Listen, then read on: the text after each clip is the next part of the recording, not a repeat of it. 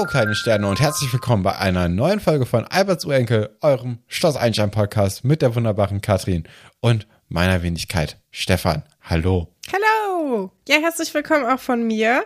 Wenn ihr diese Folge am Donnerstag hört, dann habt ihr vielleicht gestern schon gesehen, dass wir nochmal eine kleine Extra-Folge veröffentlicht haben. Diesmal kein Schundroman, keine Liebesnovelle Nee, mit Pferden, nicht, ne? sondern Da, da hast du das Hochkultur. anscheinend in der letzten Zeit ein bisschen federn lassen. ja, du hast ja sogar letztens nochmal ein Buch angeguckt, ne, ob sich das lohnt zu lesen und dann beschlossen, nee, das ist jetzt nicht mal eine Bestellung Ja. des Buches wert. Ich meine, das Gartenbuch, da wurde Das Gartenbuch, das ich muss immer noch, äh, ich, ich wollte ja unbedingt mal eine dieser Gärten begutachten. Ja. Da bin ich immer noch nicht zu gekommen. Ja, machen wir dann auf vielleicht- der gleichen Tour, wo wir auch Berlin und Potsdam besuchen, ne? Einfach so eine Quasi. deutsche, kleine Deutschlandreise mit Schloss Einstein. Dann wir können auch ins Sauerland fahren vorher, kleine Bergtour machen.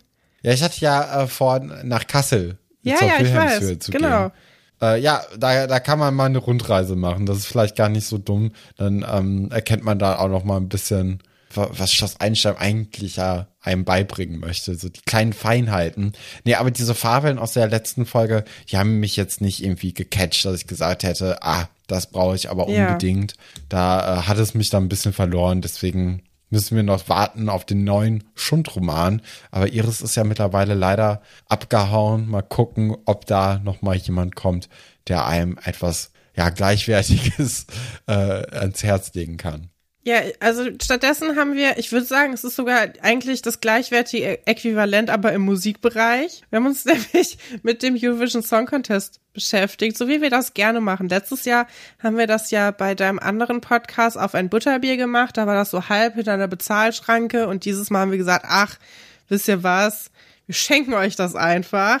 Nee, und wir, wir haben eine Folge gemacht, tatsächlich mit den Jungs von Boys and the City, dem Sex and the City Podcast, den ich ja jeden Dienstag höre, auf dem Weg zur Arbeit. Ja, einen Teil der Songs haben wir bei denen besprochen, einen Teil der Songs haben wir dann gestern hier gemeinsam besprochen und wir hoffen, dass euch das vielleicht auch gefallen hat. Ja, ich gucke ja eigentlich schon, schon immer gerne ESC. Stefan ist neu da reingeraten und inzwischen haben sich die Rollen getauscht. Stefan ist ein Riesenfan und ich bin so ein bisschen, äh, weiß nicht, es kommt nie wieder irgendwas an. Hier, wie heißt denn das Lied? Das war auch von der Ukraine. Äh, Das von 2007 ungefähr. ja, das 7-7 Ailulu-Lied. Ja, Ja, das, das, das, das wusste ich sofort, dass du diesen Song meintest. ja, von Verka Sedutschka. Ah, das war toll. Ja, da, daran kommt nie wieder was ran, deswegen bin ich eigentlich jedes Jahr nur enttäuscht. Aber wir haben es trotzdem mit sehr viel äh, Liebe besprochen und es ist zweigeteilt. Also der ersten Teil gibt's dann, also beziehungsweise gab's schon, könnt ihr jetzt schon direkt anhören, wenn ihr diese Folge gehört habt im Anschluss. Und den zweiten Teil gab's dann bei uns und das, äh, ja, war toll. Genau, hat viel Spaß gemacht und ich hoffe, dass ihr da auch genauso viel Spaß hattet wie wir beim Aufnehmen, wenn ihr euch die Folge angehört habt. Ja, und dann äh, können wir eigentlich schon direkt in Folge 137 reinspringen. Ich würde sagen, es ist eine Folge im Zeichen der Pubertät, oder? Wir haben hier sehr viel Teenager-Drama, Albernheiten, Sachen, die so ein bisschen daneben gehen, aber auf eine charmante Art und Weise, oder? Ja, du hattest das im Vorgespräch schon gesagt. Mir ist es gar nicht so richtig aufgefallen, weil ich einfach noch so immer, naja, doch noch immer so ein bisschen angespannt bin, wenn jetzt Karim da ist. Ich bin sehr froh, dass die Karim-Story heute äh, auch soweit okay ist. Ähm, ich glaube, es ist auf jeden Fall eine der angenehmsten Folgen, in denen er mitspielt. Vielleicht auch, weil ähm, die Geschichte gar nicht so groß im Vordergrund ist, weil Ja. man ja sich dann doch eher auf die Vera Herr Fabian Geschichte stürzt. Ähm, Und weil Karim auch sauer ist und nicht reden will. Deswegen passiert da Ja. relativ wenig. Also eine Aber gute du hast Erholung. natürlich recht mit deiner äh, Beobachtung. Das ist alles hier sehr Teenager-esk und Teenager-Drama. Ähm, das macht aber auch natürlich viel Spaß dadurch, ne? weil man irgendwie äh, sich da so ein bisschen einfühlen kann und das auch so sehr hochgekocht ist und eigentlich gibt's gar kein Problem. Und äh, die, für die Kinder ist das natürlich der große Weltuntergang. Eigentlich in allen drei Stories. Und Ja. äh, zumindest bei Vera ist sogar auch ein richtiges Problem vorhanden. Ja, beziehungsweise das Problem vergrößert sich ja jetzt Mhm. eigentlich jede Folge bei Vera. Und Ja, das ist ja eine Geschichte, auf die ich auch hingefiebert habe. Da ist ja das Thema auch nicht nicht weniger problematisch eigentlich als bei Karim, ne? Also von der Brisanz her ist es eigentlich auch alles total schrecklich, aber ich finde, die Geschichte hat eine bessere Moral am Ende. So, ja. also was hier dran verkehrt ist und was nicht, wird von der Serie erkannt und deswegen ist es zumindest nicht so unangenehm zum Gucken, sondern es macht irgendwie mehr Spaß, obwohl das Thema natürlich auch doof ist. Aber vielleicht kannst du ja schon mal so ein bisschen Einblick geben, womit wir uns heute beschäftigen und äh, die Titelstories raushauen, damit alle wissen, worüber wir sprechen und sich vorbereiten können mit ihren eigenen Notizheften. Und weil es gucken erstaunlich viele Leute die, die Sendung total analytisch mit, ne? Das finde ja. ich auch immer wieder eine, eine Freude für alle, die die Folge vielleicht nicht gesehen haben. Jetzt ein kleiner Überblick. Und das sind unsere Titelstories. Verwandte zählen nicht. Ingos Dating Tipps und Tricks. Wie werde ich ihn los in zehn Schritten? Den Pickel an den Kragen. Und zu guter Letzt von echten und falschen Prinzessinnen. Ja, wollen wir doch direkt anfangen mit Verwandte zählen nicht, Ingos Dating Tipps und Tricks. es ist wirklich, meine Herren, also da ist viel los. Mhm. Es beginnt aber erstmal am Anfang und zwar am Ende der letzten Folge, wo Vera ja diesen Unfall mit anschließender Fahrerflucht begangen hat und Herr Werner diese ganze Szenerie beobachten konnte von seinem Küchenfenster aus und dieser Herr Werner ist natürlich direkt äh, dabei, rauszugehen und sich erstmal den Schaden an vermutlich wirklich seinem Auto äh, anzugucken. Äh, und er merkt, okay, da ist eine Beule drin, der Lack ist ab, es ist ein Unfall. Und da hält er natürlich auch den vorbeikommenden Fahrradfahrer direkt ja. an, um mal seine Meinung dazu zu wissen. Fand ich sehr lustig. Ich finde den Fahrradfahrer richtig toll. Das ist genau so eine Person wie letzte Woche der Typ von der Spedition beziehungsweise er war ja gar nicht von der Spedition, vom Abschleppdienst. Einfach so jemand, der da random mit drin ist, wo du denkst, uh, die hatten anscheinend noch Budget übrig für Leute, die da einfach so sind, die es nicht gebraucht hätte. Und der Fahrradfahrer ist komplett unbeeindruckt von der ganzen Sache. Der ist so, ja, ja, sieht blöd aus, ne? Hätten sie sich mal die Nummer aufgeschrieben von dem Rollerfahrer. Tja, ich muss jetzt auch weiter. Tschüss. Ich weiß gar nicht, ob das ein Schauspieler ist. Ich habe so im, im Gefühl, dass es vielleicht auch jemand vom Team ist weil der ist so sehr locker und sehr, ja, ich weiß nicht, er ist so natürlich irgendwie. Also es wirkt zu gut für diese kleine Rolle. Ja, ja, du hast recht. Also das ist so, als ob man wirklich jemanden einfach auf der Straße so ansprechen ja. würde. Und der würde sagen, ja, scheiße, war, aber ist ja auch nicht mein Problem. Nee, Schwamm drüber. Ja. Stein drauf. Das Kennzeichen hat er sich aber nicht aufgeschrieben, oder? Also ja, ist ein Anfängerfehler. Ja er sagt ja hier, ich, ich hab's, äh, ich bin Augenzeug, ich hab's gesehen, aber Kennzeichen hat er nicht aufgeschrieben und dann durch den Blick äh, durchs Fernglas sehen wir auch schon wieder zu weit weg. Ja. Er glaubt ja auch fest daran, dass es ein äh, Junge war oder ein Mann, ja. der hier mit dem Moped gefahren ist. Also Vera ist auf in dieser Hinsicht ist sie da noch mal ein bisschen davon gekommen. Auf allen anderen Ebenen natürlich eher weniger gut. Ja, ich hoffe, Philipp gerät schnell aus der Schussbahn, weil er ist natürlich dadurch dann jetzt auch Hauptverdächtiger eigentlich, wenn er letzte Woche schon so verdächtig interessiert war und jetzt auch noch ein Mann quasi für den Rowdy gehalten wird naja, aber das vielleicht ist das auch einfach nur Herr Werners antiquiertes Weltbild, dass keine Frau jemals mit einem Roller fahren würde und deswegen. Ja, ist ein bisschen ähm, wie bei Johannes, ne? So die, die unscheinbarste Person wird jetzt hier einfach als ja. Rüpel genommen und äh, ja, es macht nicht so richtig viel Sinn. Ja, gleichzeitig sind wir dann aber auch in der Eisdiele, wo Wolf, Ingo und Kevin zusammengefunden ja. haben. Jetzt beginnt das jetzt, Beste. Das ist so ja, toll. irgendwie jetzt, wo Atze und Tine, ist Tine weg? Ich weiß es ja, klar, gar Tine nicht. ist doch in Australien. Stimmt, ja. Jetzt, wo die weg sind, ne? Ja, die haben irgendwie die das Niveau fehlt. in der Gruppe nochmal hochgehalten. Und jetzt sind wirklich halt da so drei Experten äh, total auf sich alleine gestellt und man merkt ihnen wirklich an, dass das nicht so richtig gut ist. Ja, und weißt du, was das Schlimmste ist? In 40, 50 Jahren sitzen die da noch genauso mit einem Grappa, mit genau mhm. den gleichen Sprüchen werden immer noch Frauen Miezen und Bräute nennen. Es wird sich einfach nichts geändert haben. Es ist so, du siehst quasi schon, wie der Herr Werner durch ihre Augen durchblitzt, so. Ja, wobei ich habe noch so ein bisschen bei Kevin das Gefühl, dass sich das da noch mehr ändern könnte. Bei Ingo und Wolf habe ich aber eher so das Gefühl, dass das schon relativ gesettelt ist. Also Ja, für Ingo tut's mir halt echt leid. Der ist eigentlich viel zu clever dafür. Also Ingo, Ingo hätte man irgendwie auch irgendwo hinbringen müssen. Dem tut das Ja, nicht weg. gut. Dieser Umgang auch, mit Wolf, auch irgendwie nach Australien. Ja. oder so. Ja, das, das tut einem schon leid. Also gerade wenn man ja auch so, so ein bisschen die ersten Folgen auch mitverfolgt hat, hatte man ja immer das Gefühl, Ingo ist eigentlich eine gute Seele und da ist viel Potenzial. Definitiv. Und jetzt sieht man ihn mit 15, 16 und denkt so, ah, das Potenzial konnte er noch nicht so richtig erreichen. Naja, Vielleicht ich- ändert sich das ja noch. Er, also er hatte schon was mit seiner Cousine. Ja, oh. Ja, wie, wie kommt das eigentlich zustande, Katrin? Äh, Führ uns doch erstmal so ein bisschen durch dieses Gespräch, bevor wir jetzt hier zu diesen krassen One-Linern kommen. Ja, es ist eine Herrlichkeit, weil es geht darum, dass den langweilig ist, was ich schon mal einen super Aufhänger finde für das, was jetzt anschließend kommt, weil ich finde, das ist sehr realistisch, dass solche Sachen aus so einer Langweile herausgeboren werden. Im Grunde geht es eigentlich darum, die wissen nicht, was sie machen sollen. Einer steckt ein Kino vor, die anderen beiden haben da kein Geld für. Okay, fair enough, ne?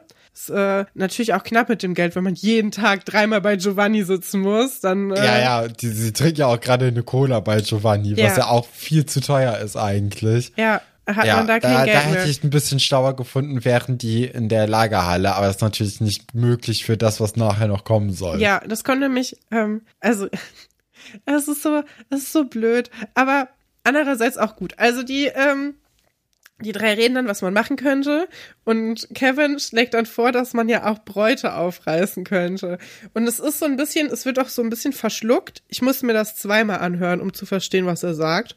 Auch weil er so klein ist. Also es ist so ein bisschen, ja, die, die Schere zwischen was gesagt wird, also Text-Bild-Schere ist relativ hoch, dass die da sitzen und sagen, ja, wir gehen jetzt Bräute aufreißen, weil Kino ist zu teuer. Und Wie alt ist er eigentlich, der gute Kevin? Weil der ist ja so alt wie Johannes und Johannes ist ja in Paulas Klasse zum Beispiel. Ja. Ne? Ich würd das sagen sind ja 12. gerade so Sechsklässler. Das Ja. heißt, die sind relativ jung, wobei Kevin jetzt auch schon mittlerweile, finde ich, wieder ein bisschen älter aussieht. Ich glaube, das sieht ist schon ein kleiner Sprung zu der Graffiti-Geschichte gewesen. Äh, aber dennoch ist er ja merklich jünger als Ingo und Wolf. Ja, also ich hätte jetzt so zwölf gesagt und Ingo und Wolf würde ich auf 15, 16 schätzen. Ja, das, Den- das wird Sinn ergeben. Sieht man auf jeden Fall auch an, dass die Serie schon ein bisschen länger läuft, was ich total cool, aber auch ein bisschen gruselig finde, weil so im Verlauf der Folgen fällt einem das eigentlich nicht auf. Und dann sind manchmal so Sommerpause und dann zack. Ja. Und das, äh, weil das natürlich bei den kleineren Kindern ist es noch nicht so. Also die sehen dann halt relativ ähnlich aus. Aber bei den, bei den größeren Kindern ist es schon, schon gut.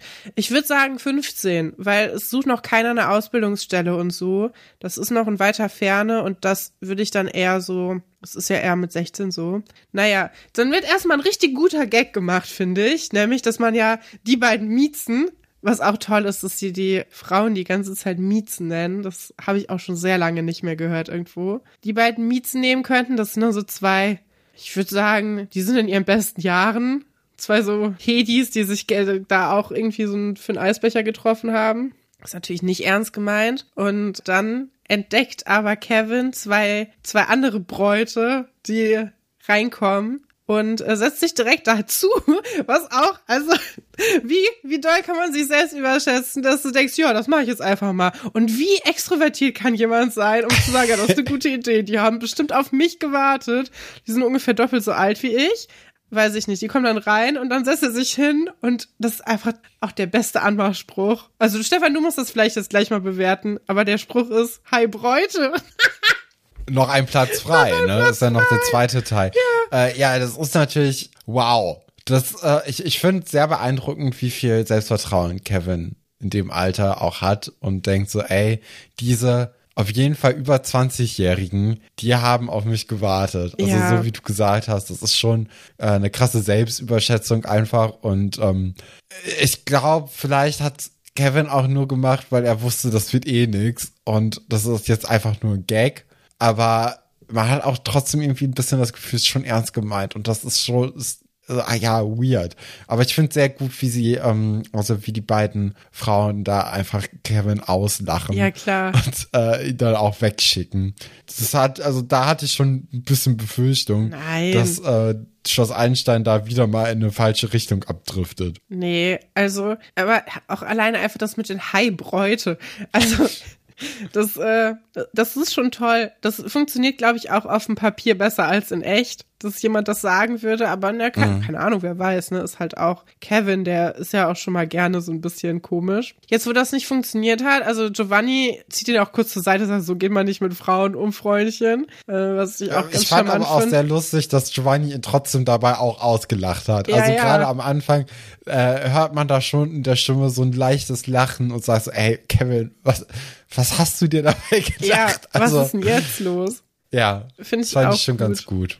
Ja, so, und dann geht's natürlich jetzt auch so ein bisschen, wer hat schon mal Erfahrungen mit Frauen slash Mädchen slash Verwandten, weil Ingo, Ingo sagt dann, er hatte schon mal was mit seiner Cousine. Nein, er sagt, er war letzte Woche bei seiner Cousine, ne? Ein heißes, Ein heißes Date, hatte Date. er gehabt Ja. und dann macht er aber mit seinen Händen die Bewegung äh, für Sex. Ja, und zwar diese, diese, eine flache Hand, die die Faust berührt. Es gibt ja, Ja. noch andere Bewegungen, die man machen Genau. könnte, die noch expliziter sind. Aber er wählt dann doch noch die ein bisschen elegantere Variante von Hand trifft Faust. Und äh, ja, so stellt Ich finde sich auch sehr lustig, wie Schloss Einstein das einfach so ganz tief an den Bildrand äh, diese Handbewegung setzt, dass es nicht so, so total offensichtlich ist, was er hier gemeint hat. ja, Zumindest diese Geste sieht man eigentlich gar nicht, weil man nur die äh, flache Hand sieht. Man sieht die untere Hand nicht. ja. Aber wir wissen natürlich alle, was Ingo hier meint. Und das ist schon verstörend. Es hat geknallt. Hier,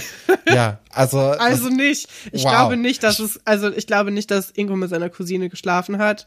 Ich glaube auch nicht, dass er sich das wünscht, ehrlich gesagt. Ich glaube, es ist einfach nur die einzige Frau, die er kennt. ich könnte es aber trotzdem auch irgendwie der Serie zutrauen.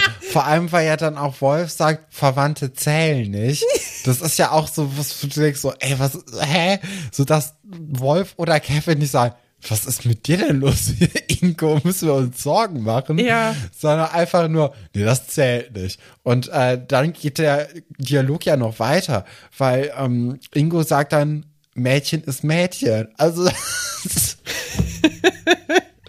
was ist das? Ähm, kennst du das in, in Island, wo die Ja. Population ja so klein ist, dass es sehr wahrscheinlich ist, dass man verwandt ist miteinander. Da gibt's ja so eine App, also das ist quasi wie so ein Stammbaum, den man online nachvollziehen kann, wo man dann gucken kann, ob man miteinander verwandt ist. Um Auch das zu irre, ne? vermeiden. Ja, und ich denke, bei, bei Ingo geht's um eine direkte Cousine. Also jetzt keine über 15 Ecken. Nee, sondern schon sehr, sehr, also jemand, äh, den man dann auch irgendwie bei so Familientreffen immer sieht. Also, Ja. Gibt's, Ja. Mein, mein Lieblingslied von Mele, meine Cousine ist auch. ich liebe das. Das, ähm, ja, das, das fasst es eigentlich ganz gut zusammen.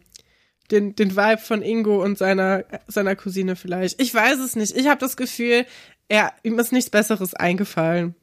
Es gibt mir ich so ein hoffe es für ihn. Raban ich hoffe, und dass seine- das das Ding ist. Raban und seine Cousinen-Vibes, so, wo er immer mit seinen Cousinen immer äh, alleine bei so Sachen ist und irgendwann, also weißt du, dass sie so, er hat keine Chance gegen die und dann nutzt er die jetzt wenigstens mal als Ausrede aus dafür, dass er vielleicht schon mal Sex hatte.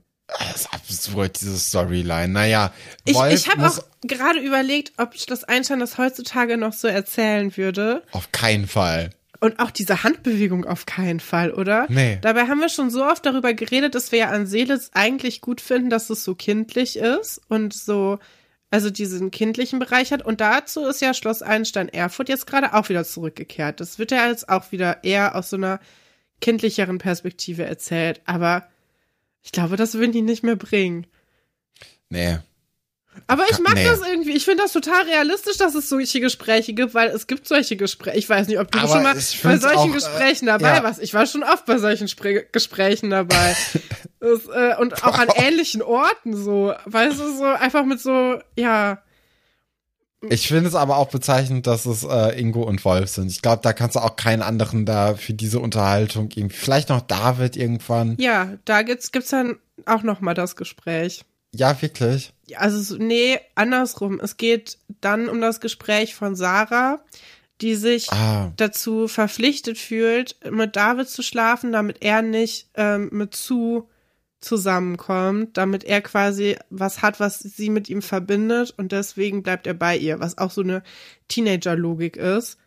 Ähm, was ich aber auch nicht so super unrealistisch finde, dass es jemand im Alter von 15, 16 denkt, dass das the way to go ist. So. mh. Ist natürlich, ne, wir müssen hier, glaube ich, in dieser Folge nicht die Moralapostel sein, die sagt, bitte schlaft nicht mit euren Cousinen und bitte lasst Ja, euch glaube, nicht das unter Druck setzen für sein. irgendwas. Ich glaube, das äh, brauchen wir hier nicht. Aber ähm, ich mag, dass Schloss Einstein diese Geschichten da mit reinbringt, weil das Themen sind, die auf jeden Fall die Kinder abholen. So. Wozu das jetzt führt, weiß Ja, ich nicht, wie ne? realistisch das ist. Aber Ja, die Essenz von diesem Gespräch ist ja am Ende, dass ähm, Ingo mit Wolf wettet, dass Wolf keine Mieze vom Schloss Einstein Internat abbekommen würde. Ja. Aber äh, Wolf kann das natürlich nicht auf sich sitzen lassen und sagt, naja, da ist ja schon was am Laufen, das Klar. ist ja gar kein Problem für mich. ja, und, noch ähm, weitere, ein weiterer Stein auf dem Lügengerüst. ja. der dieses kom komplette Gespräch zusammenhält, weil die erste Lüge ist, dass Kevin bei den Bräuten ankommen will, die zweite ist das Dings, was mit seiner Cousine hat, und das dritte ist, dass Wolf mit irgendjemandem vom Einstein was am Laufen hat, schon lange. Hoffen wir doch mal, dass das alles Lügen sind. Wir sehen dann in der nächsten Szene, wie Vera diesen äh, Roller von Herrn Fabian erstmal in die Lagerhalle rollt. Und äh, da sieht man auch direkt schon, oh, den hat es ein bisschen mitgenommen. Die Lampe ist raus, die Bremse, beziehungsweise ich glaube, äh, weil das ja auf der rechten Seite ist, die Gangschaltung vom Roller ist auch kaputt.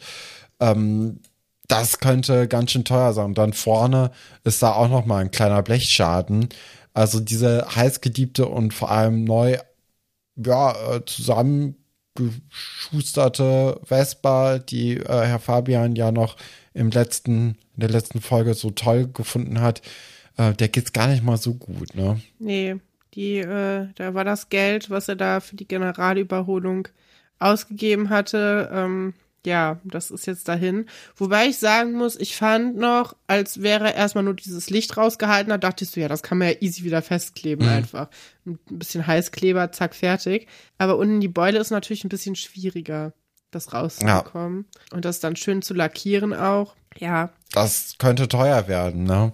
Und äh, das ist nicht alles. Wäre halt auch an dem Schienbein eine Schürfwunde, die ihr wehtut oder vielleicht sogar noch was Schlimmeres. Das weiß man gerade gar nicht. Ich glaube, dass es insgesamt jetzt vielleicht doch nicht so schlimm ist, weil es nachher nicht mehr thematisiert wird. Aber in dem Moment dachte ich schon erstmal so, oh, da könnte ja noch mehr irgendwie sein, weil als sie dann hört, dass jemand reinkommt, weil äh, dieser jemand sich mit einem Five-Konzert ähm, ankündigt, wirft sie ja schnell ein paar Decken über den Roller und versteckt den in so einer Ecke und tut dann so, als ob sie Sport machen würde. ja, so und dreieinhalb dabei, Kniebeugen mit Jeans. Wer kennt's Ja. nicht? Und dabei ähm, verzieht sie dann aber auch das Gesicht vor Schmerzen und äh, muss dann ja auch direkt aufhören, weil es eben zu sehr weh tut. Da hatte ich kurz Sorge um sie. Ja. Ja, also wer sich angekündigt hat, ist natürlich Wolf. Genial geschrieben, dass diese beiden Charaktere jetzt aufeinandertreffen. Und sie sagt so, ja, ich habe gerade Sport gemacht. Und Wolf so, hm, hast du eigentlich einen Freund? Auch natürliches Gespräch, ne, was man einfach so äh, mitten in den Raum reinfreit. Aber die Dorfjungs, die haben's heute, also die sind heute äh, gut drauf, würde ich sagen. Und Ja, sehr äh, kommunikativ. sehr kommunikativ und sie sagen auch direkt, was sie wollen, ne? So, ja, hast du einen Freund? Und Vera so, nö, hab ich nicht, aber weiß jetzt auch nicht, wieso du das von mir wissen willst. Da gibt's so ein ganz komische Schmeicheleien von Wolf. So, ja, so wie du aussiehst, dachte ich halt, dass du bestimmt einen hast. Finde ich ein bisschen schade, dass Vera ihm nicht so erste Staffel mäßig so direkt über den Mund fährt und sagt, was willst du eigentlich, du Pimpf? Dann geht Wolf auch wieder, also er tut zumindest so und versteckt sich aber so ein bisschen hinter der Tür und guckt dann, was Vera macht und die versteckt dann den Roller weiter. Das heißt, Wolf weiß jetzt auch, dass Vera ein kleines Geheimnis hat und ähm, ja, ist jetzt in dieses Geheimnis mit eingeweiht, äh, ob Vera das möchte oder nicht. Nee, und vor allem äh, sehen wir dann ja auch in der nächsten Szene, dass er sich das Moped auch nochmal anguckt, ne? Und ähm, bevor Kevin und Ingo dann aber in der Lagerhalle sind, springt er nochmal aus diesem Deckengerüst heraus und versteckt dann noch dieses kleine Mofa-Teil, um dann eben das den Jungs nicht beizubringen. Aber dann wird er erstmal wieder weiter geredet. ja, die, die reden dann weiter darüber, dass Wolf noch keinen Sex hatte Ach und dass so. es ja alles Lügen sind und dass er das eh nicht machen könnte. Aber Wolf äh, gibt sich eigentlich ziemlich siegessicher und der, der spielt sich ja auch als dieser großer Macker auf, ne? Ja. Deswegen, das ist ja diese typische Wolf-Rolle einfach. Und hier muss er da eben weiter durchziehen. Das ist ein bisschen unangenehm natürlich wieder. Ach, naja. Ja, aber es soll ja auch unangenehm sein, ne? Wir wissen ja ganz Ja. genau, für wen wir hier routen sollen und es ist nicht Wolf, also ja. Und Genau. ich, ich glaube, es ist auch, nee, nee, Wir sind dann im Schloss und dort haben wir den guten Kommissar Kranich mal wieder äh, an, äh, ja, den, den treffen wir mal wieder. Herr Haller äh, hat sich jetzt dann doch zu einem Lehramtsstudium, glaube ich, ja, der bewegt. schult um. Genau. Und hat auch geheiratet oder äh, einfach einen anderen, oder hat sich scheiden lassen. Vielleicht ist es das. Er hat sich scheiden lassen, gesagt, Polizei hat mein äh, Liebesleben ruiniert. Ich werde jetzt Lehrer, studiert jetzt in Berlin Lehramt und äh, geht dann ans Einstein. So wird's gewesen sein. Weil der war vorher schon so fortschrittlich, dass er den Namen seiner Frau angenommen hat. Ja, weiß ich Und- gar nicht, ob das da schon ging, Ach so. aber äh, ja, wir hoffen Wenn es da ging, dann hat er es gemacht. Ja, definitiv. Und während Herr Kranich dann die ganzen Dokumente von Herrn Fabian Ich will die ganze anguckt, Zeit so ein Kranichgeräusch machen, so. "Ah, ah", Aber ich glaube, ja, nee. Ich hatte auch am Anfang der Folge überlegt, ob wir sagen, jedes Mal, wenn Wolf oder irgendwer anderes das Wort Mieze oder Braut sagt, soll man einen trinken. Aber ich glaube, dann überlebt man die Folge nicht. Deswegen habe ich es dann gelassen. ja sehr tierisch alles, ne? Ja. Ja, genau, aber äh, diese, diese Unterhaltung zwischen dem äh, Polizisten und Herrn Fabian, äh, die wird auch von Frau Seifert so ein bisschen mitgehört, die gerade dabei ist, ihr Fahrrad aufzuschließen. Guckt sie dann kurz über ihre Schulter und merkt so, Moment mal, das Fahrrad kenne ich, das ist doch von Vera. Und dann sieht sie auch, okay, äh, nicht nur der hintere Reifen, sondern auch der vordere Reifen äh, ist platt. Und das spielt ja total in deine Glasscherbentheorie von letzter Woche irgendwie rein, dass es anscheinend ja beide Räder gekillt hat. sie hört dann quasi mit, so äh, was was da geredet wird. Und sie hat schon so ein Ohr, was so beim Gespräch dabei ist, ne? Also man merkt schon, dass sie sich jetzt auch gerne ein bisschen einmischen würde und fragt dann ja auch so ein bisschen nach und finde ich auch, also das Writing, also jetzt außer die Karim-Geschichte, ne, gefällt mir das Writing in den letzten Folgen extrem gut, wo immer so, ja, also ich brauche jetzt, also ich habe jetzt auch nicht unendlich viel Zeit, also wäre schön, wenn sie das nachher mal klären würden, weil ich muss jetzt hier diese Anzeige aufnehmen und dann muss ich auch weiter. Finde ich extrem lustig, dass der Polizist einfach so genervt ist von Frau Seifert und dass sie jetzt auch hier irgendwie interessiert ist, weil es ist schon realistisch, dass sie so, also dass er so gar keinen Bock drauf hat, obwohl sie ja eigentlich nur helfen will, ne? Genau, finde ich auch äh, eigentlich ganz schön. Wir können durch das Notizbuch des Polizisten erkennen, dass wir heute den 29. haben. Hm. Ich weiß nicht von welchem Monat, aber den 29. haben wir davon. Ah ja. Könnte mir so no- Oktober vielleicht vorstellen. Könnte Sinn ergeben. Oder September noch. Ja, Keine Februar Ahnung. vermutlich nicht. Nee, nee. Wir sind ja noch vor Weihnachten. Wir sind ja gerade erst neu im Schuljahr angekommen. Also also das es ist ist ja noch vor Weihnachten. Auf relativ Art. frisch. Ja, aber nicht im Schuljahr. Dann wird aber auch als Verdächtiger Philipp in den Hut geworfen von Herrn Fabian, weil er sich daran erinnern konnte, dass er da Ja. sehr interessiert dran war. Aber Frau. Seifert gibt ihm direkt ein Alibi und sagt "Hm, der war es nicht. Ja, ich glaube, bei ihr rattert es schon. Ich glaube auch. Also ja, ich hatte das Gefühl, als sie das Fahrrad von Vera gesehen hat und dann gerade ja auch dann äh, in dem Moment hört, dass Ja. da die Vespa geklaut wurde, Ja. Da weiß sie eigentlich Bescheid. Ja, da kommt, gibt es irgendeine weibliche Detektivin? Außer, Miss Marple. ja, da kommt die Miss Marple vor. Ich wollte gerade sagen Gabi, aber die macht ja nichts. Äh, ja, Miss, Mar sie Miss Marpelt da so ein bisschen dran rum. Genau, kommt jetzt schon die Szene bei den Seifert zu Hause. Ja, wahrscheinlich, ne? Genau, ja. Genau, die sind nämlich jetzt zu Hause und Sibylle ist schon wieder in Veras Zimmer und äh, sammelt da Klamotten ein. Also die sind, das hat sich nicht verändert, diese Situation. Immerhin kein getrockneter Pudding. Irgendwo. Ist ja immer noch der gleiche Tag. Ja, ne? ja. Und Vera kommt dann wieder und hat Blumen mitgebracht, um sich zu entschuldigen. Fand ich eigentlich eine ganz nette Geste. Es tut ja auch aufrichtig leid. Man merkt aber, dass irgendwas merkwürdig ist, ne? Ja. Es ist auch ein bisschen lustig. Das ist so eine typische, der Protagonist ist abgehauen, aber die Leute haben es gar nicht bemerkt, Situation. weil ob sie jetzt weggelaufen ist oder nicht, hat Frau Seifert eigentlich nicht viel von mitbekommen. Die ist jetzt gerade seit drei Minuten zu Hause, Vera jetzt auch. Also von daher, diese Aktion hat sich eigentlich gar nicht gelohnt. Nee. Finde auch sehr lustig, wie, ähm, wie Frau Seifert da auf diesen Blumenstrauß reagiert mit na schlechtes Gewissen und Vera schießt halt sofort der Roller in den Kopf und man sieht, wie dieser Gedanke ihr durch, äh, äh, durch den Kopf geht und sagt dann, äh, warum? Und Ja. Sibylle sagt dann, naja, weil du abgehauen bist. Ja. Und so, ah ja, mh, ja, hab ich. Ich habe wirklich ein sehr, sehr schlechtes Gewissen deswegen. Ja, aber es ist ein ganz schöner Blumenstrauß, ne? Ja, finde ich auch. Also da, das ist irgendwie ganz schön. Und ähm, sie kommen sich ja jetzt auch wieder näher, ne? Also sie schlichten so ein bisschen den Streit. Erst wird er wieder ein bisschen hochgekocht, weil sie die Schuld aufeinander wieder schieben. Dann gesteht aber Vera auch sich selbst ein und auch Frau Seifert, beziehungsweise Sibylle, wir sind ja hier privat, dass ja, dass sie da vielleicht doch auch manchmal Schuld dran hätte. an diesen Streitereien. privat. ja, ja, die gute Sibylle. Ja, finde ich eigentlich auch realistisch, dass es erst noch mal ein bisschen weitergeht und dann kriegen sich beide ein und nehmen das gegenseitig dann voneinander an. Frau äh, Sibylle sagt dann ja auch so, na, was bei deinem Papa nicht schön gewesen? Und dann äh, sagt sie, ja, ich war ja gar nicht da. Ich bin ein bisschen durch die Gegend gefahren und da wird Frau Seifert natürlich misstrauisch und sagt so, naja, dein Fahrrad ist ja platt gewesen, ne? Ja, da fühlt sich Vera auch ertappt und sagt sie, ja, ich habe den Bus genommen. Und da merkt man auch schon so ein bisschen, dass Frau Seifert das nicht glaubt und wir wissen ja auch, dass es nicht stimmt, ne? Das, die Geschichte Ja. hat jetzt schon hier so ein paar Lücken. Und trotzdem hat man das Gefühl, dass Frau Seifert das jetzt eigentlich gerade in dem Moment auch nicht ansprechen möchte, Yep. weil sie auch glücklich ist, dass mal gerade kein Streit herrscht. Genau. Kann man Ähm, auch verstehen. Ja, kann ich total gut verstehen. Ja, und dann, ähm, nachdem die eben miteinander wieder gut auskommen, ist es Nacht und Vera schleicht nochmal in die Lagerhalle, vermutlich um in aller Ruhe sich nochmal dieses, ja, diesen Unfallschaden am Motorrad äh, oder an dem, an der Vespa sich anzugucken. Und wer lauert da irgendwie unter den Decken? Ich hätte Wolf? so Angst gehabt, wenn da jemand aus der Decke rausspringt. Wenn ich nachts, Ja. erstmal, Vera hat kein Fahrrad, das heißt, sie muss da zu Fuß oder mit dem Bus hingekommen sein.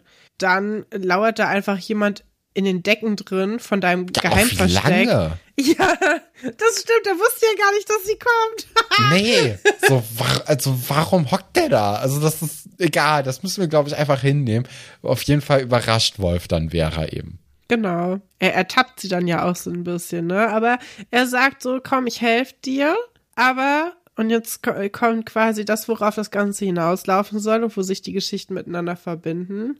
Du sagst dann den anderen, wir hätten was miteinander gehabt. Ja, so ein bisschen Easy A-mäßig, ne? Ja, oh, boah, der Film, ne, den habe ich so gerne geguckt früher.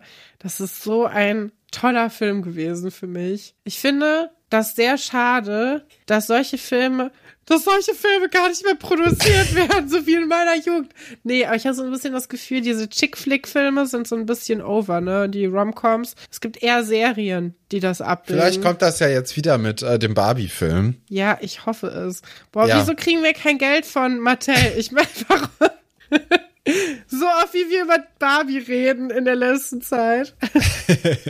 Ich finde aber hervorragend, wie sich ja auch irgendwie bei Easy A der, der Zirkel zu Schloss Einstein auch wieder schließt, weil äh, Vera ist ja sogar die Synchronstimme von Emma Stone, Das die ja in stimmt. der neueren Verfilmung zumindest äh, auch äh, dort die Hauptrolle spielt. Also das ist irgendwie ein schönes Easter Egg und ähm, wahrscheinlich ist die Synchronisation auf Deutsch deswegen so gut, weil äh, die Anja Stadlova diese Geschichte schon kannte aus ihrer Zeit bei Schloss Einstein. Und die hat so eine schöne Stimme. Die spielt ja, also die spricht ja auch Zoe Deschanel. Und ich finde das krass, weil sie und Emma Stone ja so, also komplett unterschiedlich Vibe sind. haben, ne? Ja, aber trotzdem passen die Stimmen sehr gut und sie hat diese schöne, rauchige, raue Stimme. Ich finde das ganz toll. Ja, Ja. Easy A kann man auf jeden Fall sich gut mal angucken, wenn man noch mehr von solchen Geschichten haben will, wo es darum geht, dass jemand so tut, als ob er mit jemandem geschlafen hat. Immer eine Top-Geschichte. Das ist auch so lustig. So, ja, komm, ich gebe dir hier zwei Gutscheinkarten für den Baumarkt und dafür erzählst du allen, wir hätten was miteinander gehabt. Das ist so doof. Ich glaube, ich muss den Film mir noch mal angucken. Ich habe den auf DVD. Ich kann den Ich dir mal weiß. mitbringen. Mach das mal. Äh, das ist, das ist eine Herrlichkeit. Ja. Nee, also der Film, der ist auch, auch super lustig. Ich weiß, wir ver verlassen kurz den Plot, aber super lustig, dass die bei ECA einfach darüber reden, wie scheiße die andere Verfilmung von der Scharlachrote Buchstabe mit äh, Demi Moore ist. Das geht eigentlich die ganze Zeit nur darum, dass man darüber redet, so, ja, aber den Film guckt ihr auf keinen Fall an, der ist nämlich furchtbar. Ja, es geht ja vor allem darum, dass sie das in der Schule besprechen. Ja. Und die Verfilmung mit Demi Moore, die ist eben nicht so nah am Buch dran. Und wenn man den Film guckt anstelle des äh, Buches, äh, dass man das liest, dann sollte man doch lieber die alte Verfilmung nehmen, weil man merkt halt relativ schnell, ob man den Demi Moore Film geguckt hat, weil das anscheinend ein bisschen weiter, weiter weg ist vom eigentlichen Inhalt. Ja, das kann passieren. Da ist ja mein Tipp immer, hört euch einfach die ungekürzte Hörbuchfassung an und dann seid ihr äh, fein damit. Keiner wird nachprüfen, ob ihr was wirklich gelesen habt. Ihr müsst einfach nur den Inhalt sehr gut kennen. Das geht auch über Hörmedien. So sieht's aus. Dann wollen wir doch zu unserer zweiten Geschichte kommen. Wie werde ich ihn los in zehn Schritten? Dem Pickel an den Kragen. Ja. Erstmal der Titel, ne? Wir sind gerade eh schon in Hollywood. Können wir doch direkt da bleiben. Wie fandest du, wie werde ich ihn los in zehn Tagen? Fühle ich nicht so. Finde ich einen ganz Nee. komischen Plot. Ja. Das ist irgendwie so super konstruiert. Der, da hat einer zu viel drüber nachgedacht. Das ist, und vor allem habe ich den Film immer mit zehn Dinge, die ich an dir hasse, verwechselt, weil ich den sehr lange nicht geguckt habe. Den habe ich, glaube ich, vor zwei Jahren das erste Mal gesehen. Ach, wirklich? Ja, und der ist ja, der hätte mir ja so viel gegeben, wenn ich den geguckt hätte in dem Alter, für den der auch gemacht ist, also so mit 16 irgendwie, hätte der mir ja richtig gut gefallen. Aber ich dachte immer, das ist derselbe Film und ich finde, ja, nee. Aber Der, da ist schon ein großer Unterschied. wie findest Das, du denn äh, zehn, äh, zehn Tage um dich los? Ja, das ist alles, ähm, der weißt Plot ist natürlich scheiße, ne? Da müssen wir, glaube ich, nicht drüber reden. Ich mag aber diese Art von Film, die es so in den frühen 2000ern gab. Das ist ja genau das, was du vorhin auch eigentlich angesprochen Ja. hast, dass das einfach so ziemlich egale Filme waren, die aber einfach Spaß gemacht Yes. haben. Story ist meistens schlecht und dann gab's halt einfach so ein paar Rom-Com-SchauspielerInnen, wo du eigentlich immer dir sicher sein konntest, wenn die dabei sind, dann wird das kein herausragender Film, aber es wird auch kein grauenhafter Film. Ja. Den kann man sich dann gut angucken. Und ich finde, Kate Hudson und auch Matthew McConaughey waren einfach zu der Zeit so Leute, wo du sagen konntest, egal was es ist, guck's dir an. Du wirst für die eineinhalb Stunden irgendwie eine gute Zeit haben. Danach wirst du es vergessen. Dann kannst du den nochmal irgendwann auf DVD angucken oder wenn er auf Sat 1 oder so läuft und äh, wirst dann nochmal eine gute Zeit haben. Aber also, der, der macht ja jetzt nichts Großes irgendwie und der möchte ja auch nicht. Und deswegen macht er einfach nur Spaß. Ich finde bei diesen Filmen toll, dass man sich das Cover anguckt und man weiß schon, wie der Film ausgeht. Das ist wirklich, Ja. das ist etwas, das beruhigt mich ungemein. So, du siehst, du siehst es schon vorne, du guckst den, den Trailer an und sagst so, ja, okay, komm. Ja, du siehst Cover und, äh, und den Titel natürlich Ja. auch. Ne? Also das sind diese, und wie werde ich ihn los in zehn Tagen? Weißt du, da sieht man Matthew McConaughey und Kate Hudson so aneinander lehnen, beide so mit so einem, so einem leichten Blick aufeinander. Und dann weiß man schon, okay, die werden zusammenkommen und Was? vorher wird es ein bisschen unangenehm sein. Ja, verwechsel ich übrigens auch immer mit 50 erste Dates. Und äh, mit Adam Sandler ja, und äh, Drew Barrymore, weil einfach, ist auch ein schöner Film. einfach Filmtitel mit einer Zahl drin überfordert mein Gehirn, dass das nicht alles derselbe Film ist. Dein Gedächtnis auch nicht so gut, so Nee. wie bei äh, Drew Barrymore. Ist auch gut zu wissen. Naja, hier geht's jetzt nicht um Dates bei Schloss Einstein, sondern es geht erstmal um Mitesser. Und zwar lesen Anna und Thekla zusammen die Uta, die sie sich auch zusammen gekauft haben. Irgendwie ganz schön und eine Ja. süße Szene, weil ich glaube, wenn man im Internat wohnen würde, so mit zwölf, dann äh, könnte ich mir gut vorstellen, dass man sich zusammen einfach so eine Zeitschrift kauft. Ist billiger und man braucht die jetzt eh nicht für die Sammlung in der Ja, Regel. voll gut. Also, ja genau, weil wenn du es einmal gelesen hast, naja, dann wirst du da vermutlich nur noch mal reingucken, wenn du ein dringendes Knutschproblem oder so hast, aber jetzt sonst eher nicht. Und dafür ist es ja eigentlich toll. Da wir treffen natürlich aber auch direkt auf eins der großen Probleme bei sowas. Wer kriegt die extra Sachen da drin? Also erstmal das extra vorne drauf und natürlich auch die Proben, die innen drin sind. Mhm. Wusste ich gar nicht, dass die Ute auch Proben innen drin hat, finde ich eher ungewöhnlich für eine Kinderzeitschrift. Ja, finde ich auch. Also ist ja eher so eine Vogue L, irgendwie sowas Sache. Haben mal Proben bei dir irgendwie was bewirkt, dass du das Produkt dann wirklich gekauft hast? Oh ja, mh, schon oft. Ich bin da leider total äh, anfällig für. Ich gehe auch manchmal, bestelle ich mir was in, in, in, für eine, in der Drogerie und hole das dann aber ab im Laden, weil man dann noch Proben dazu bekommt. Oh, Weil ich liebe wirklich? Proben. Und ich, ich, äh, ja, ich bin auch schon oft auf so sowas reingefallen. Ja, ich habe das aber auch gemacht. Also das einzige Parfüm, das ich mir mal gekauft habe, das habe ich auch das erstmal in so einer Probe in so einer Zeitschrift äh, gerochen und fand das ziemlich gut riechend und deswegen habe ich dann auch gesagt, okay, das werde ich mir dann irgendwann mal kaufen. Hat es denn sein Versprechen gehalten, das Produkt? Bist du immer noch zufrieden Ja, damit? ich bin immer noch Ja. sehr zufrieden. Ich benutze es nicht so oft, weil ich das meistens auch einfach vergesse. Also es ist Ja. jetzt schon ein paar Jahre alt eigentlich. Aber ich bin immer noch mit dem Geruch sehr zufrieden. Ja, das ist doch schon mal nicht schlecht. Ja, und hier geht es dann um eine Wundercreme. Und damit soll man dann aussehen wie die Stars. Ich meine, das ist ja jetzt auch kein, kein Thema, was ich, was jetzt nicht mehr modern ist. Ne? Ich glaube, so Skincare-Routine hat gerade wieder ein großes Hoch. Es geht ja Ich gerade glaube, das viel. größte Hoch, das es jemals gab, Ja, oder? es geht gerade viel darum, sich gar nicht mehr schminken zu müssen und nur quasi ein, ein Hauch von Make-up und eigentlich strahlt deine Haut und du hast den Glow, weil du ganz viele Niacinamide benutzt hast und das Retinolserum und keine Ahnung. Ne? Und ähm, Ja, gerade auch bei Männern, ne, ist ja momentan Skincare-Routine oder so seit ein, zwei Jahren äh, total im Trend und äh, dass man dann auch öffentlich dann irgendwie zugibt oder auch sagt, hier, das ist übrigens meine Skincare-Routine. Äh, ich glaube, das gab es vor fünf Jahren zum Beispiel noch gar nicht eigentlich. kannst du dich noch daran erinnern? Doch, es gab mal so eine Zeit, ähm, wo David Beckham Ah, immer ja. metrosexuell genannt wurde, weil er sich mal die Augenbrauen gezupft hat und vielleicht irgendwie Nivea oder so benutzt hat. Finde ich auch super lustig, dass man so, uh, mit bei dem ist irgendwas ganz anders, weil der hat schon mal eine Creme gesehen. Ja, Äh. das finde ich ja auch sehr lustig. Das kenne ich auch ähm, aus Türkisch für Anfänger eigentlich, nur dieses Metrosexuell und David Beckham, weil ich dann ja doch ein bisschen zu jung war für die Zeit. So David Beckhams Hoch war ja in den frühen 2000er Jahren und da habe ich mich einfach für so etwas noch nicht wirklich interessiert.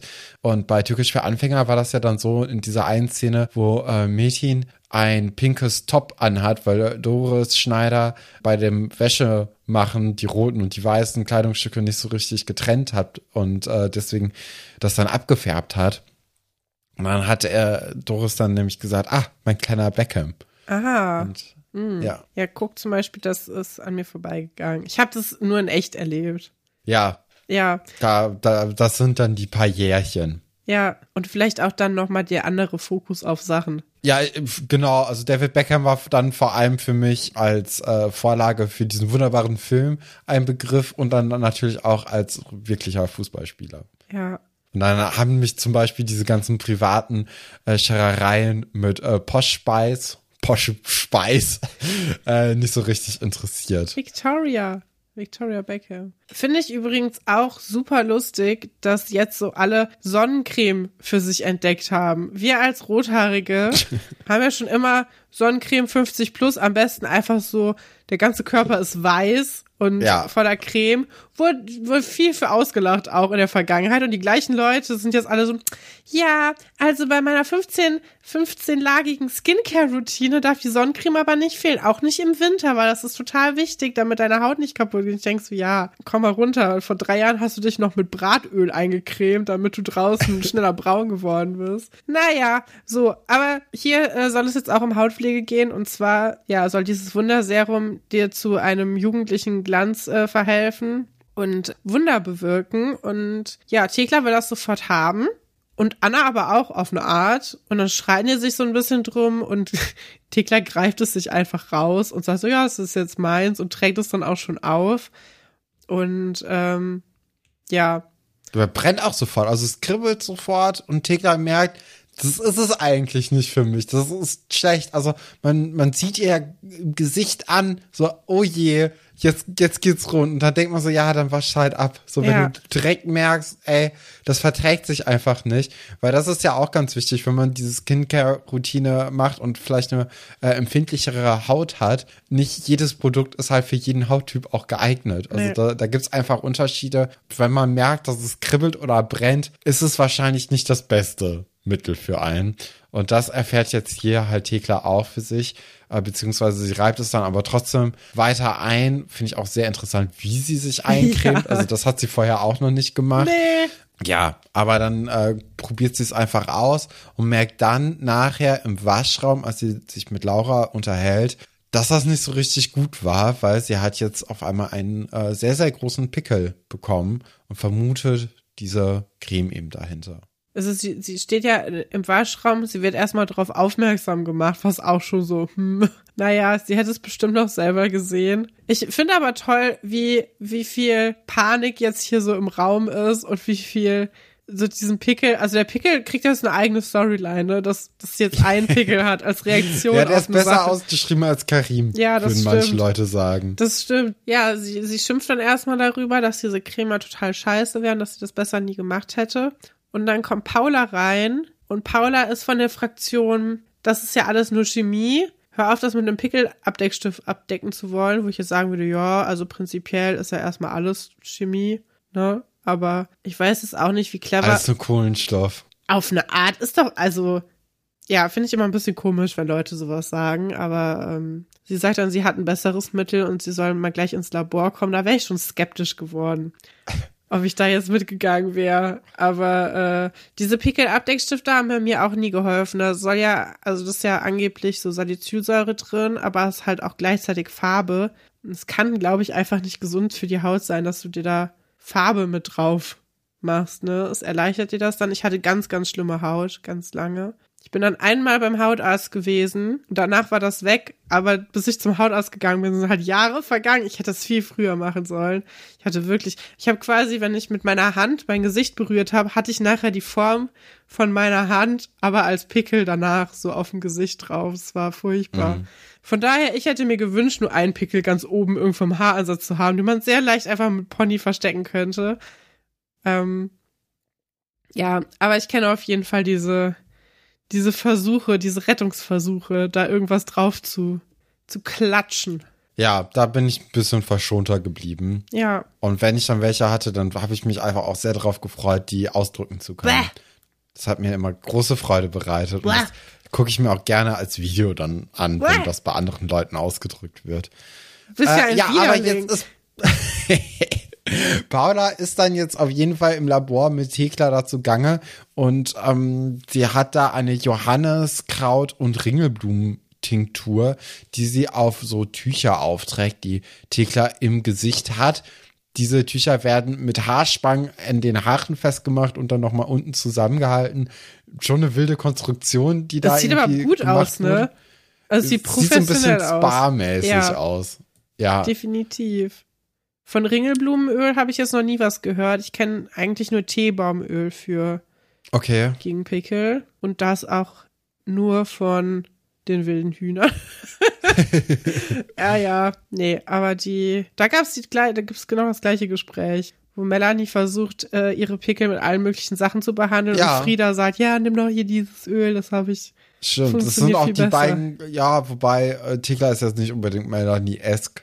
Äh, da wäre vielleicht eine Anna eher so drin. Ja, oder eine Katharina. Anna kommt ja jetzt auch rein, ne, in, in dieses äh, Labor und sagt so, naja, was macht ihr denn? Das riecht ja scheiße. Und na, ob das so wirklich hilft, ich glaube ja nicht. Und dann guckt man auch mal unter den Vorhang und merkt dann, oh je, da sind jetzt noch mehr Pickel gekommen. Beziehungsweise es sind nicht nur Pickel da, es ist sogar ein kleiner Ausschlag da, wo die Lappen früher Ja. waren. Alles ist jetzt rot und mit Punkten und allem. Und äh, das ist jetzt aber Annas große Stunde und die freut sich auch da, sich einmischen zu können und sagt, naja, komm mal heute Abend beim Mondschein äh, wieder ins Labor. Da kriegen wir das schon weg. Finde ich so lustig, dass sie diese Spiel, also sie, das hat sie ja häufig mal, dass sie so Gläser rücken will oder Mhm. irgendwie denkt, man könnte einen Pickel mit einer Kröte wegzaubern oder so. das erklärt auf jeden Fall ihren Einspieler. Also das, ja, das finde ich auch. Das jetzt, hat's für mich jetzt auch erklärt. aber es ist schon so ein bisschen off-Character eigentlich, weil also bisher ist es bei mir noch nicht so rübergekommen, dass sie so eine Esoterik-Maus ist.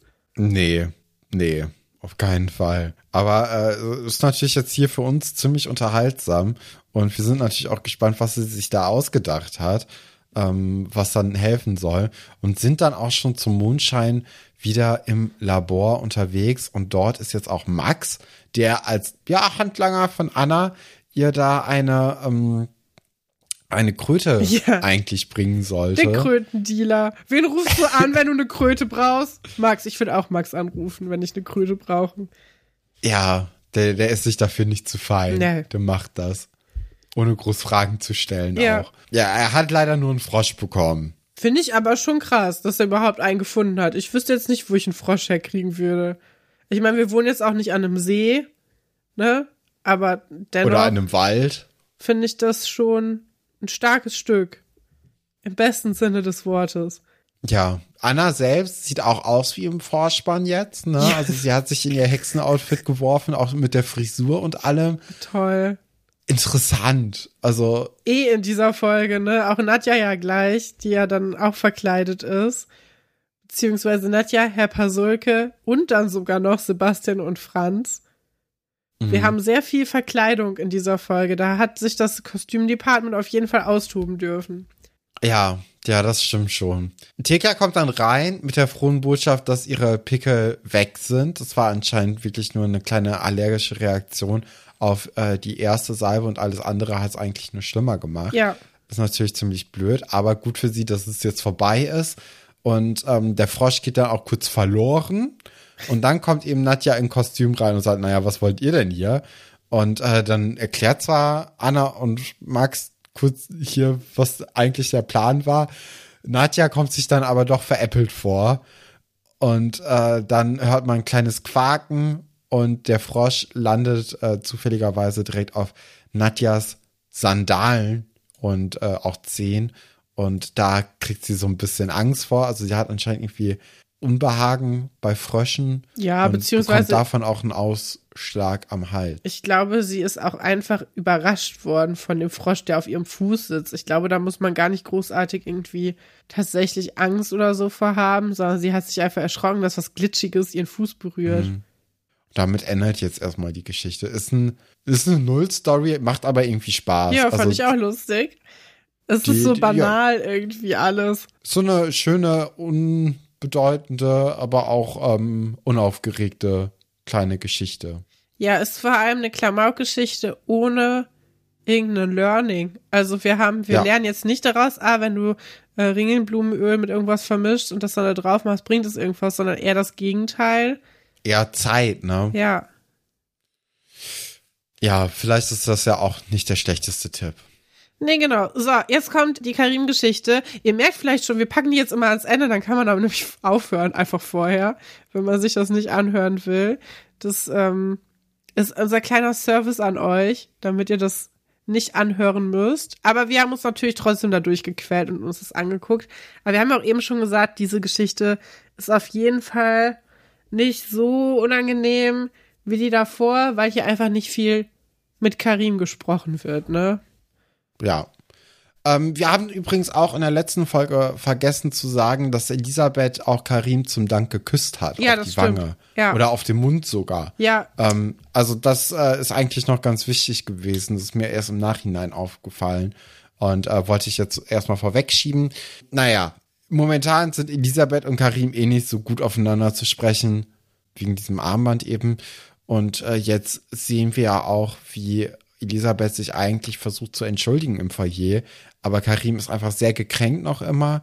Und ähm, er sagt auch, dass sie ihn wie einen Feind behandeln würde und wirft dann das äh, Armband auch auf den Boden und stürmt weg. Vorher ist noch Sebastian da, der sich einmischen möchte und sagt, ey, das geht jetzt aber ein bisschen zu weit. So, lass mal hier die Kirche im Dorf. ja. Und ähm, da sagt Karim aber auch so, ey, das ist nicht dein Problem. So, halt dich da mal raus. Ja. Er sagt auch, deine Zunge redet das eine, aber dein Kopf denkt was anderes. naja, genau. Wie findest du Kuhprint als ähm, Modeaccessoire? Uh, also ich bin jetzt kein, also Animal Print an sich finde ich nicht schlimm. Ich finde zum Beispiel, ich bin ein großer Freund von Leopardenprint. Ja. Bei Kühn hört es, glaube ich, auf. ich finde es auch ein bisschen random. Also das hat äh, Josephine nämlich an, äh, so eine so eine Kuhprint-Jacke. Ja.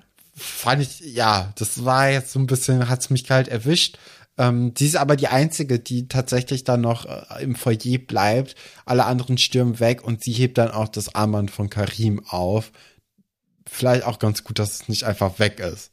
Ja, weiß aber nicht, wie gut ich das finde, dass sie das jetzt nimmt. Sie hat ja jetzt schon mitbekommen, dass es zu viel Ärger führt, wenn man das behält beziehungsweise zurückgibt. Und jetzt, äh, ja, also das kann eigentlich alles nur total schief gehen, was jetzt passieren wird. Mhm. Ähm, weil du ja auch gar nicht weißt, ist das jetzt noch, noch verletzender? Oder, also was sollte man da jetzt machen? Ich glaube, ich hätte es besser gefunden, wenn das Armband einfach an eine neutrale Person geht erstmal. Und ähm, ja, so jemand wie Nadja vielleicht, aber auf Nadja ist ja zumindest Elisabeth nicht so gut zu sprechen. Nee. Und sie konfrontiert ja auch Nadja dann damit, dass sie sagt, ey, du hast mir das eingebrockt, ich habe mich genau an das gehalten, was du mir gesagt hast und jetzt ist Karim sauer auf mich und ich finde, sie hat ein bisschen recht auch, aber ich finde auch, das konnte Nadja jetzt auch nicht so richtig wissen, ne? Also ich finde es schon gut, dass Nadja sagt so, hey, wenn der dir was schenkt, zurück, ne? was, was von seiner Mutter ist, dann solltest du das vielleicht erstmal nicht annehmen. Finde ich schon einen okayen Tipp. Ja, vorher redet auch Elisabeth mit Sebastian und Sebastian äh, versucht sie ja so ein bisschen zu trösten und sagt ziemlich dumme Sachen. Äh, zum einen sagt er nämlich, ähm, dass es ihm sowieso nicht gefallen hätte, wie sie da hinter ähm, Karim her war, weil sie gehört ja schließlich Sebastian. Und dann sagt auch Elisabeth glücklicherweise, hör mal, ich gehöre niemanden, ich gehöre wenn mir, aber was ist denn jetzt hier auf einmal los? Ja. Und äh, dann sagt auch Sebastian weiter, na ja, aber in, ähm, äh, in Ägypten ist das halt so, dass äh, Frauen dann doch schon eher den Männern gehören. Ach So, pff, ja, Also äh, in, in Sebastians äh, Dingens muss man sagen, er sagt, du gehörst ja zu mir. Er sagt zum Glück nicht, du gehörst mir. Das hätte ich, also, aber dennoch ist es gut, dass Elisabeth hier sagt, ich gehöre gar keinem. Ja. Ähm, ja. Und genau. Dann passiert eigentlich erst das Gespräch, was sich eben schon vorweggenommen hat. Anschließend geht Nadja dann zu Frau Delling, äh, die anscheinend auch wieder da ist und die Sache mit ihrem Auto geklärt hat. Und ähm, versucht sich so ein bisschen mit der zu beratschlagen, was ich gar nicht so schlecht finde, dass man da noch mehr Erwachsene hinzuholt und sich da so ein bisschen drüber unterhält. Und Frau Delling scheint auch zu wissen, dass es eine große Beleidigung war und dass es nicht so gut ausgegangen ist. Wobei ich jetzt sagen würde, ich weiß nicht, also das sind ja auch beides die Spezialistin für kulturelle Austausch, die wir jetzt so kennen. Hm, naja, aber lassen wir das mal ähm, so, so im Raum stehen. Genau, und dann äh, geht's nämlich weiter mit Karim, der dann bei Herrn Dr. Stolberg äh, ja um ein kurzes Gespräch bittet. Und er sagt dann hier, ich kann nicht mehr im Schloss äh, schlafen, ich möchte gerne woanders schlafen, da er nämlich in seiner Ehre verletzt wurde von einer Person und er hält es einfach nicht mehr unter dem gleichen Dach aus. Herr Stolberg, der gerade mit Herrn Pasulka eigentlich redet, die sind beide ziemlich baff erstmal und sagen, okay, und wie hast du dir das jetzt so vorgestellt? Karim hat sich dann gedacht, na ja, ich schlaf einfach mit meinem Schlafsack draußen im Freien und äh, Herr Dr. Stolberg sagt dann, naja, also das geht nicht. Also das, nee, das kann er nicht verantworten. Ich finde aber auch schon äh, interessant, dass er es dann aber verantworten kann, dass Karim im Atelier schläft, weil das ist ja auch eigentlich nicht mehr so richtig im Aufsichtsbereich von Nadja. Ja, es ist Und- zumindest nicht draußen der kalte Fußboden. Ja, Ich, ich finde es okay, dass sie ihm jetzt zugestehen, dass wenn er sagt, ich möchte das hier nicht, dass sie das dann ihm erlauben, aber da hätte man auch vielleicht auf einer inhaltlichen Ebene das einfach vielleicht ein bisschen anders klären können und sagen müssen, hey, ähm, vielleicht ist es ein Missverständnis gewesen, wir können das ja mal zusammen durchgehen, was hier Ja, passiert ist. generell so, was ist passiert, genau. Statt ihm das einfach einzuräumen. Aber ja, ich meine, wir wissen ja, Nadja ist sowieso nie da. Von daher ist auch egal, ob der da irgendwo da schläft oder woanders. Und an sich ist es ja nett, dass sie ihm sagen, hey, wir bauen dir da dann ein Zelt auf. Wo ich, weil ich Ja, das stimmt. Zelt jetzt in der, also das ist ja ein beheizter Raum, ne? Verstehe ich nicht so ganz. Ah, glaube ich nicht. Ach Ich glaube, so, das okay. ist ja ein alter Stall und ähm, ich glaube nicht, dass das unbedingt beheizt ist. Also Ja, ich gut. glaube, das ist schon noch, ist nicht so richtig dafür aufbereitet. Und dann so ein bisschen Zelt, ein bisschen Isolation ist dann vielleicht gar nicht mal so schlecht, aber trotzdem finde ich die Lösung einfach nicht so richtig die beste. Also da hätte man wirklich eher das Problem angehen müssen, ähm, was denn da vorliegt und dann vielleicht so ein bisschen streitschlichtermäßig da handeln können. Äh, trotzdem, wie du ja auch gesagt hast, ist erstmal nett, dass die das überhaupt dann vorschlagen und dass das auch möglich ist. Wir sehen dann in der nächsten Szene, wie Herr Pasuke und Nadja zusammen mit Karim im Atelier dann dieses Zelt aufbauen. Ich hatte schon so ein bisschen vermutet, dass es jetzt den nächsten Streit zwischen Frau Delling und ähm, Ah. allen anderen geben könnte, Ja. weil man jetzt einfach Frau Dellings Raum benutzt für einen Schlafsaal und Ja. äh, dass da irgendwie in die Richtung geht. Müssen wir mal gucken, ob das in der nächsten Folge vielleicht thematisiert wird. Ich glaube aber eher nicht. Nee, ne? ich glaube auch nicht. Ich glaube, es wurde sich genug mit Frau Delling gestritten bis fürs Erste. Ja, es dauert ja nicht mehr so lange, bis da weitergeht. Aber in dieser, äh, in diesen Aufbau vom Zelt platzen dann auch Franz und Sebastian rein, die so ein bisschen, ja, Karim eine Gruselgeschichte erzählen. Ja, die wollen. foppen den so ein bisschen und erzählen ihm von den Nachtalben, versuchen ihm also ein bisschen Angst zu machen. Nachtalben übrigens auch die äh, Etymologie von Albtraum. Deswegen kann man Albtraum auch mit B schreiben. Also, weil das halt von den Nachtalben kommt, ist vielleicht auch good to know. Finden viele Leute aber trotzdem nicht so gut, wenn man das so schreibt. Ich, äh, ich habe das nämlich, weil ich das von Schloss Einstein übernommen habe, dass ich das mir so überlegt habe. Es geht nämlich relativ häufig um Nachtalben. Später gibt es eine äh, Szene, wo die sich auch so als Hexen und so verkleiden mit ähm, hier Charlene Rogal und so. Hm. Und da wird es auch nochmal um Nachtalben gehen. Also bei Schloss Einstein geht es viel um die Nachtalben. Vielleicht ist es auch was Ostdeutsches. Kann Ja, ich hatte gerade überlegt, ob bei Ronja Räubertochter nicht auch äh, am Anfang Nachtalben herumschwirren in der Nacht, in der äh, Ronja Räubertochter gebrochen wird. Uh, das weiß Bin ich ich nicht. gerade aber nicht so richtig sicher. Da sind auf jeden Fall diese schrecklichen Dinger, die immer schreien. Genau. Und da weiß ich gerade nicht, ob das die sind. Nee, aber ich die heißen noch mal gegoogelt anders. Und das hat nur 426 Treffer. Von daher denke ich mal eher nicht da dran. Die sind ganz gruselig. Ich finde Ronja Räubertochter ist eh ein ganz gruseliges Kinderbuch.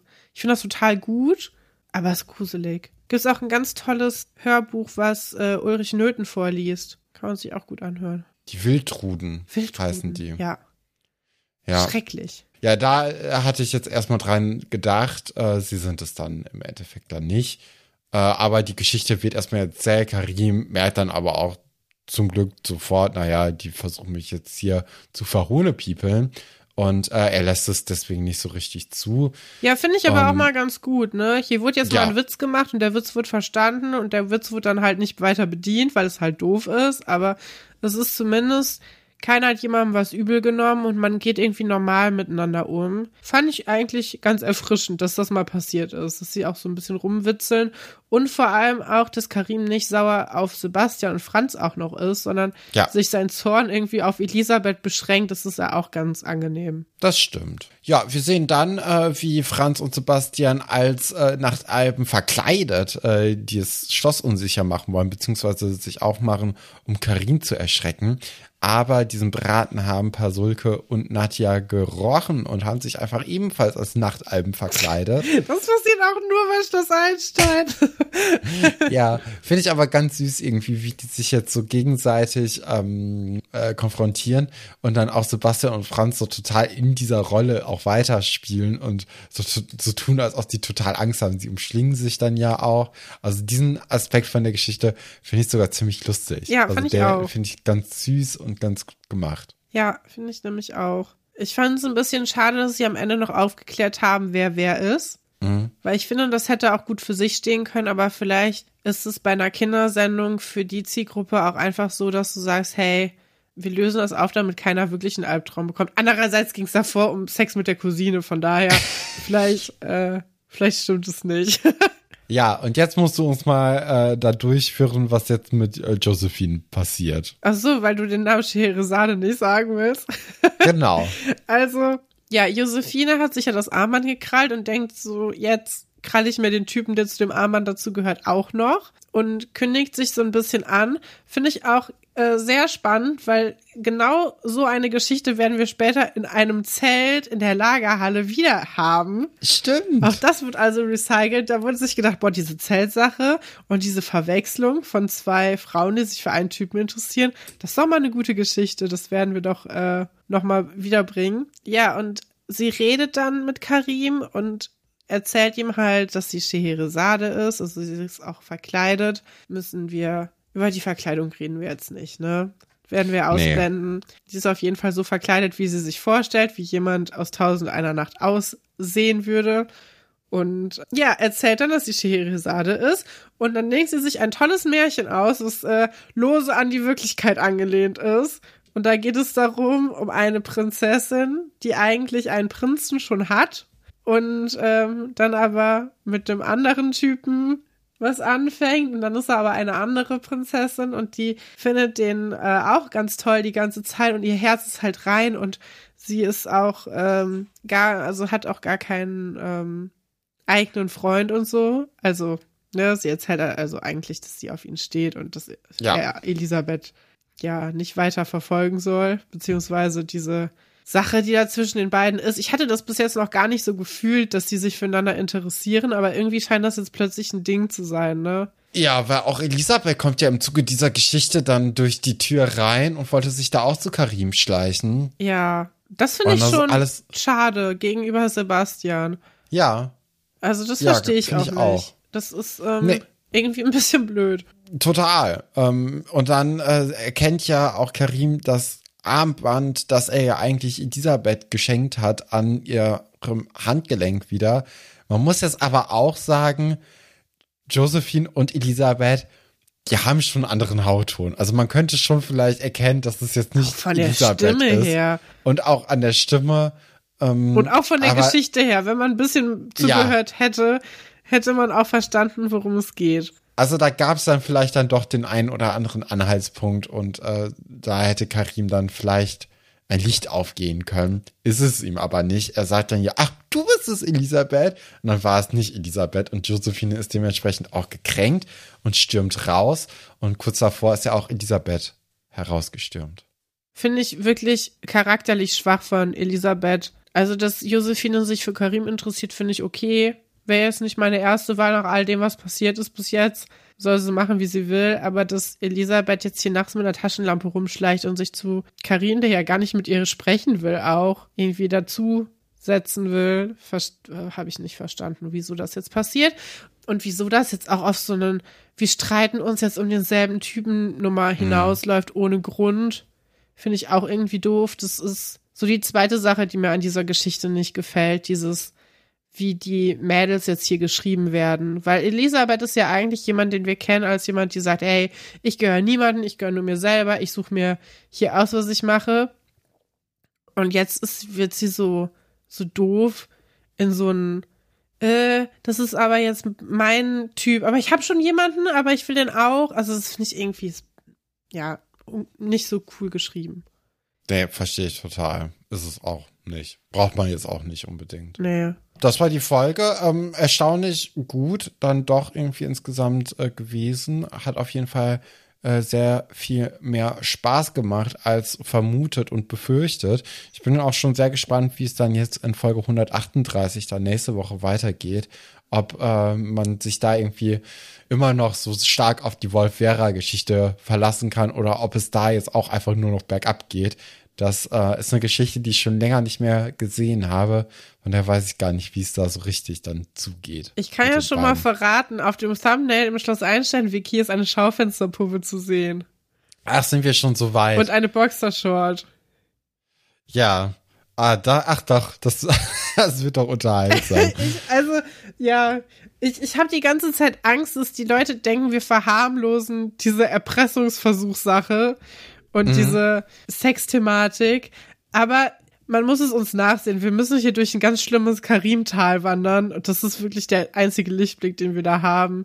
Weil ich finde, die Geschichte wird auch genug so erzählt, dass man es nicht ernst nimmt. Und dass man auch nicht das Gefühl hat, dass Vera sich zu irgendeinem Zeitpunkt dazu tatsächlich unter Druck nee. gefühlt hat. Also ich glaube, das liegt auch vor allem daran, dass Vera einfach äh, im Vergleich zu Wolf die deutlich überlegenere klügerere Person ist und überlegener und das Wolf, der ja schon irgendwie ähm, auch schmierig und äh, bisschen eklig sein kann, ja trotzdem nie richtig bösartig ist. Ne? Ja. Also das ist ja das große Glück dieser Geschichte, dass ähm, ja das von Wolf eigentlich nie so eine richtige Gefahr ausgeht. Ja, das ist schon ganz gut geschrieben. Also auf jeden Fall so, dass man sich jetzt nicht nicht großartig ähm, da zurückhalten muss.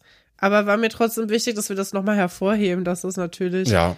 ähm, jetzt hier gar nicht die Verharmlosung der Sache sein muss. Aber es ist halt so geschrieben, dass man schon davon ausgehen kann, dass es alle heil überstehen werden. Ja, in der nächsten Folge dann au außerdem noch die Klabauter-Geschichte, die weitergeht. Da hat man nur ganz kurz Ach, ausgesetzt. Quatsch. Ja, aber da, da wird es dann auch drum gehen, finde ich eigentlich auch ganz nett. Da sehen wir die creepy Frau auch nochmal. Da haben wir alle drei Sachen, die so ein bisschen so. Hm. ja, cool. Das wird doch eine astreine Folge. Bin ich schon sehr gespannt darauf. Ihr werdet es nächste Woche am Donnerstag wieder hören. Bis dahin wünschen wir euch eine schöne Woche. Ihr könnt natürlich diesen Podcast, wo ihr ihn auch hört, bewerten, wenn es geht und bei Instagram euch doch mal das, äh, den Beitrag dazu angucken. Katrin zaubert da ja jede Woche hervorragende Coverarts und äh, das ist immer ein Blick und ein Like wert, meiner Meinung nach. Bis dahin, bleibt am Leben. Hossa, das kann man kombinieren, Stefan.